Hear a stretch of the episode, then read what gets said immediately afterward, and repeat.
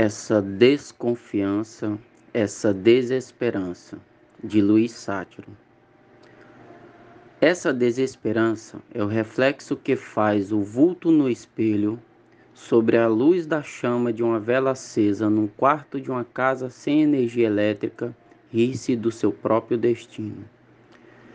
Essa desesperança é nada mais que a esperança cansada de brincar de esperar pacientemente e notar que nada depende somente da gente.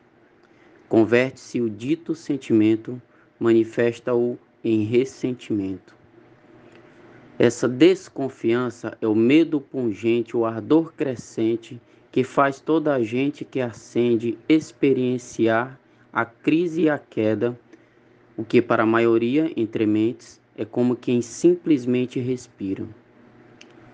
Esse desespero é o herdeiro concupiscente que tem medo de perder aquilo que ele sente possuir, mas que mormente é o que o possui até os dentes.